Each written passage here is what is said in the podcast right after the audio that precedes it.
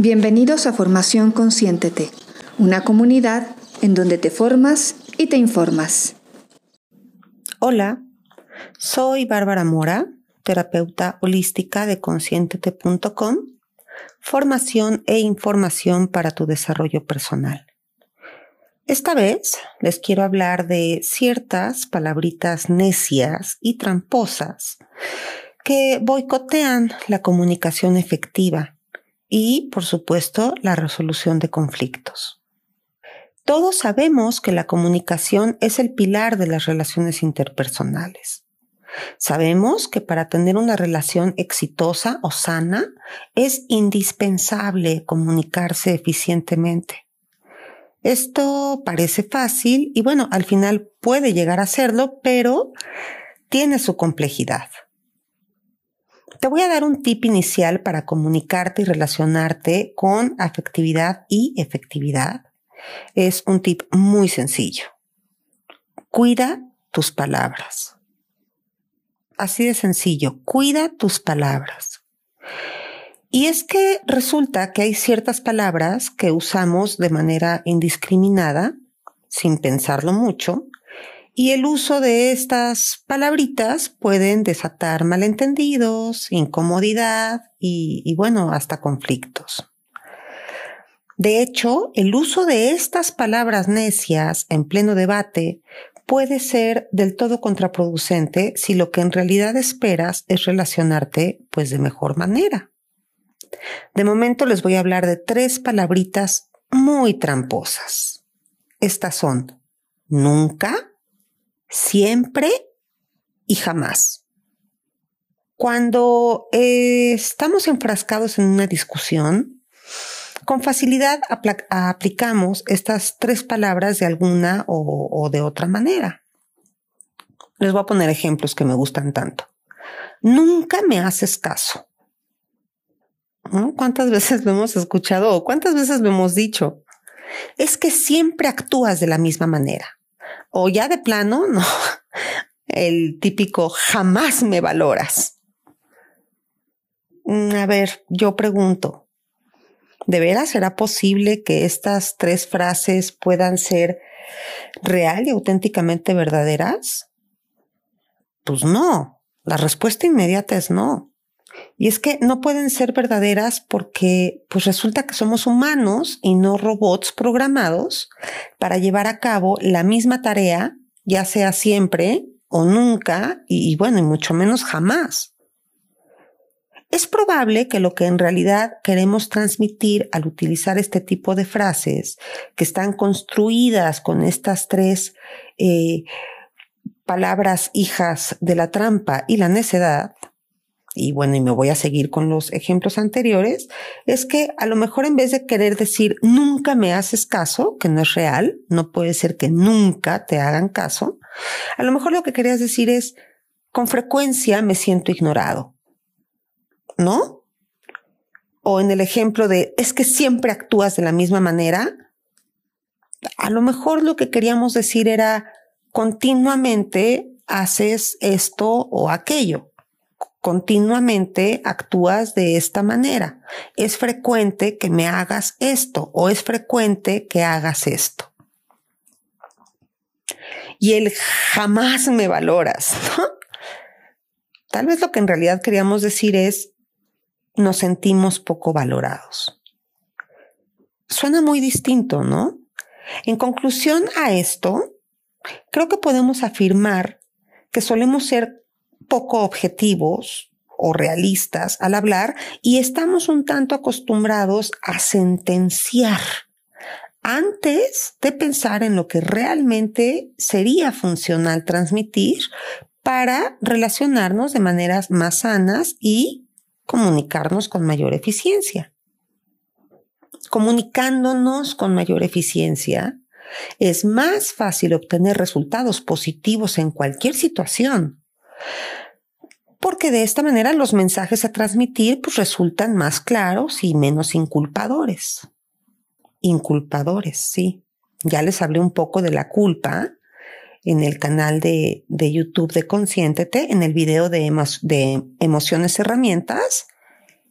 Y bueno, también pueden eh, consultar el video de cómo hablar para ser escuchados y cómo escuchar para entender al otro, en el que explico las definiciones y diferencias entre objetividad, subjetividad e intersubjetividad como herramientas para la comunicación efectiva y afectiva. Pero bueno, continuando con el tema general, con el tema central, quiero decir, es de suma importancia escoger nuestras palabras con detenimiento y cuidado para resolver algo. O simplemente para relacionarnos de mejor manera.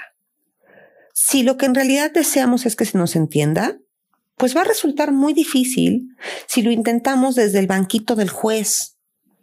Y es que justamente este tipo de palabras, como siempre, nunca y jamás, nos sientan de inmediato en ese banco, en el banquito del juez. Insisto, las frases construidas con las palabras siempre, nunca y jamás son frases inculpatorias. Y al pronunciarlas estamos anulando al otro en su derecho de réplica. Es mejor sacarlas de nuestro vocabulario y encontrar formas más objetivas de comunicarnos. Ahora vamos con otra palabra que no es que sea tramposa, pero es compleja la palabra no. La palabra no es una pequeña tramposa porque carece de una imagen que la represente. Me explico. Partiendo de la premisa de que el cerebro traduce o convierte las palabras en imágenes y las ideas también, pues es entendible que no sea difícil comprender con éxito un mensaje o una indicación que lleve la palabra no en su construcción. Por ejemplo, no toques eso. El cerebro, al parecer, hace oídos sordos a la palabra no y traduce todo al revés. Entonces el individuo entiende tócalo. Por esto es que muchos neurolingüistas explican que es preferible utilizar otras estrategias al comunicarnos, esto de manera especial en los niños en la etapa de crianza y tratar de utilizar otro, otro tipo de frases. Es decir, si quisiéramos que el mensaje hacia nuestro hijo sea, no toques el cable, yo aconsejaría decir, deja eso.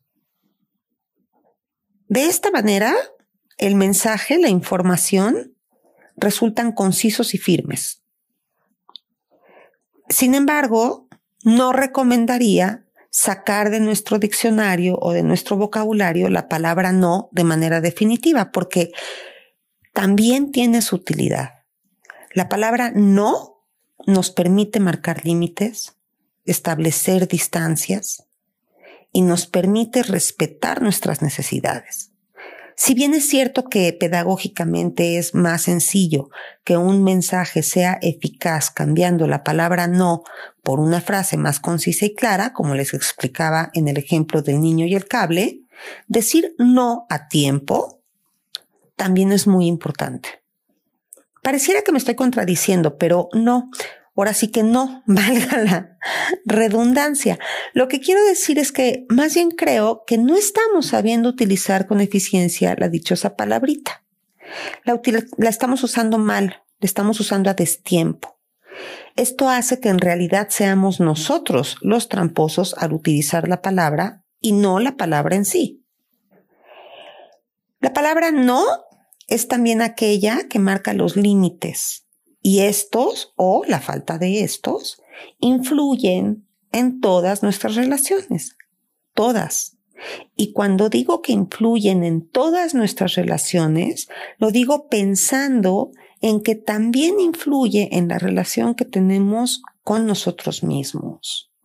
Voy a tratar de ejemplificar la trampa de la palabra no y el uso eh, inadecuado de ella, así como el uso adecuado y necesario. Usamos la palabra no de mala manera, mal utilizada, en un caso como el siguiente. Vamos a imaginar que llevas ya varias jornadas de tiempo completo, no has podido descansar y aún quedan muchos pendientes por resolver. Si tú pronuncias no quiero trabajar, los demás pueden quedarse con la idea errónea de que ya te inundó la pereza y lo peor de todo es que tú también te puedes quedar con esa idea. Es decir, tu cerebro se puede creer ante el mensaje no quiero trabajar, el pensamiento no quiero trabajar pronunciado, se puede creer que tú también estás ya eh, botando la toalla y que ya te inundó la pereza. El mensaje no quiero trabajar no le está explicando ni a los demás ni a tu consciente el por qué ya no quieres trabajar. Entonces tu cerebro lo va a traducir como tengo muchísimo trabajo. Si por el contrario usas la frase necesito descansar, los demás y tu consciente, tu cerebro, van a entender eso, justo eso, que necesitas descansar, pues para continuar trabajando. Y de hecho, que si descansas, pues trabajarás de mejor manera. Ahora, ¿cómo debemos usar el no? Bueno, pues hay que usar el no en casos como, no sé, a ver, vamos a pensar que tu queridísimo amigo requiere de tu contención emocional y que tú acabas de llegar a casa y estás rebasado o rebasada porque tuviste un pésimo día. Es un hecho que no estás capacitado en ese momento para contener a nadie porque de hecho tú estás en crisis. Bueno, pues es justo en estos momentos en el que tendrías que tener la capacidad de responder, ahorita no puedo, te marco más tarde o mañana. Y no lo hacemos así. Increíblemente lo hacemos al revés. No es de extrañarse que tengamos problemas al comunicarnos y que por lo tanto nuestras relaciones se vean tarde o temprano afectadas. Los invito a ir aprendiendo a escoger nuestras palabras para expresarnos y lograr así mensajes más eficientes, menos conflictivos. Ahora sí que como diría Miguel Ruiz en su libro de los cuatro acuerdos toltecas, honremos nuestras palabras. Tratemos de ser impecables con nuestros mensajes y bueno, si no impecables, al menos seamos más conscientes de lo que sale de nuestras boquitas. Hasta la Biblia dice, ¿no? En Juan 1.1, que en el principio era el verbo. Más allá de que seas o no seas creyente, o la religión que tengas, si estuviésemos hablando de la materialización del pensamiento o de la creación de nuestra propia realidad a partir de lo que pensamos? Pues sí, en el principio es el verbo. Es decir, primero piensas la idea y la manera más primigenia para concretar dicha idea es decirla. ¿Sí se entiende la importancia de escoger nuestras palabras al relacionarnos? Es que por algo especialistas como el doctor Leonardo Palacios, que es un, pues un neurólogo y, y ha sido decano de la Facultad de Medicina de la Universidad del Rosario en Bogotá, Colombia, bueno, pues este doctor, el doctor Leonardo Palacios, asegura que toda expresión hablada, ya sea positiva o negativa, produce una descarga emocional desde el cerebro. Les pongo otro ejemplo de lo que estoy diciendo. Psiquiatras reconocidos mundialmente, como pueden ser Mark Waldman o Andrew Newberg, en su libro, eh, ¿cómo se llama? Las palabras pueden cambiar tu cerebro, concluyen que al escuchar palabras o mensajes negativos, el cerebro libera hidrocortisona. La hidrocortisona es la hormona del estrés y que al escuchar mensajes positivos, pues el cerebro produce y libera dopamina, que es justo el neurotransmisor de la recompensa y el bienestar. El español Alejandro Cuellar, que también es una autoridad mundial en programación neurolingüística, también apoya esta premisa y plantea transformaciones en las personas a partir del uso del lenguaje y las conexiones que se llevan a cabo en el cerebro. Bueno, pues los invito justo en estos momentos que nos ha tocado convivir con las mismas personas durante un largo y tiempo, un largo y tiempo, ¿eh? durante un largo y difícil tiempo por esto de la contingencia, los invito a reflexionar cómo nos estamos comunicando. Pero cómo nos estamos comunicando primero con nosotros mismos. Y evidentemente también los invito a reflexionar cómo nos estamos comunicando con los demás. ¿Cuáles son los efectos que tienen nuestras palabras? ¿De qué manera podríamos construir mensajes más claros, eficientes y afectivos? Y comenzar a poner en práctica pues una comunicación más consciente.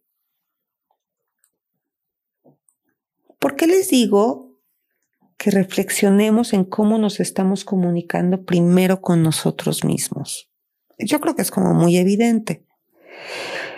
Pero me parece difícil que nos podamos comunicar de manera eh, exitosa y eficiente y afectiva con los demás si no estamos sabiendo comunicarnos con nosotros mismos de esa manera. Y es que con qué frecuencia nos estamos diciendo a nosotros mismos una serie de mensajes negativos todos los días. Esto lo hablo casi siempre y lo explico casi siempre. Y yo misma lo hago. ¿Cuántas veces ante un error nuestro nosotros somos los primeros en decir, ay, qué tonta? Pero qué tonta, qué bárbaro, no se me quemó la leche. ¿No? O no puede ser, es que soy tan despistada. Entonces nada más nos estamos dando cuerda a nosotros mismos, nosotros solitos, y desacreditándonos continuamente. Y como les expliqué antes, el cerebro y el sistema nervioso no entienden ni de mentiras, ni de bromas, ni de sarcasmos, el cerebro todo se lo toma literal. El cerebro no entiende que en ese momento estábamos afectados y que nos dijimos tontos, pero que en realidad no nos creemos tontos. El cerebro simplemente toma la orden del mensaje que le dimos y lo concreta. ¿De qué manera? Pues de varias maneras a lo mejor nos enfermamos o a lo mejor simplemente sí nos creemos que somos tontos, aunque después le queramos convencer de que no es así, pues ya le dijimos que sí, que sí somos tontos o que sí somos muy despistados. Y en vez de que trabajemos con nuestra falta de atención, nos estamos autoconvenciendo de lo despistados que somos. Entonces tengamos mucho cuidado, primero, de cómo nos estamos comunicando con nosotros mismos para poder tener el mismo cuidado al comunicarnos con los demás. ¿Ok? Entonces, reglas de oro, sacar las palabritas tramposas, las hijitas de la necedad, que son siempre, nunca y jamás, porque no es real. No es cierto que nunca hagamos tal cosa o que siempre hagamos tal cosa o que jamás hagamos tal cosa. No es real. Y utilicemos la palabra no de manera efectiva y no de manera tramposa. Con la palabra no tengo algo último que decir. ¿Se han dado cuenta que muchas veces cuando estamos conversando con otras personas y damos un punto de vista, por muy tonto que sea, ¿eh? No, bueno, este, yo prefiero los vegetales, por decir algo. El otro, para respondernos en la conversación, utiliza de principio la palabra no. Lo voy a ejemplificar. Supongamos que hay dos personas comiendo y entonces una de ellas dice, ¿te gustó la comida? ¿No? Y la otra le responde, no, bueno, yo prefiero, yo prefiero los vegetales. Y el otro de inmediato contesta, no, no, no, no, no. O sea, los vegetales sí son muy ricos, pero ¿por qué? ¿Por qué tenemos esa pésima costumbre de de principio negar al otro en su punto de vista, anularlo. ¿Qué está pasando ahí? ¿Qué nos hace creer que nuestro planteamiento o nuestro punto de vista o nuestra subjetividad, que de eso hablo en, en el otro video de YouTube, en el video de este, emociones herramienta, no es cierto. De eso hablo en cómo hablar para ser escuchados y cómo escuchar para entender al otro. Pero ¿qué nos está haciendo creer que nuestra verdad, nuestro punto de vista, es la verdad absoluta? Y que tenemos la autoridad de negar la subjetividad o el punto de vista del otro. Entonces, insisto, aprendamos a escoger nuestras palabras si lo que en verdad queremos es comunicarnos con eficiencia y con afectividad con los demás. Y por supuesto, con uno mismo. Espero que les haya funcionado de algo este podcast o que de menos les haya gustado. Y bueno, pues estaremos hablando de temas eh, similares en podcast futuros. Me despido, soy Bárbara Mora, terapeuta holística del equipo de conscientete.com, formación e información para tu desarrollo personal. Muchísimas gracias por haber estado con nosotros. Esperamos de verdad que lo hayas disfrutado y te esperamos en la próxima cápsula de Formación Consciéntete. Formación Consciéntete, formación e información para tu desarrollo personal. Hasta la próxima.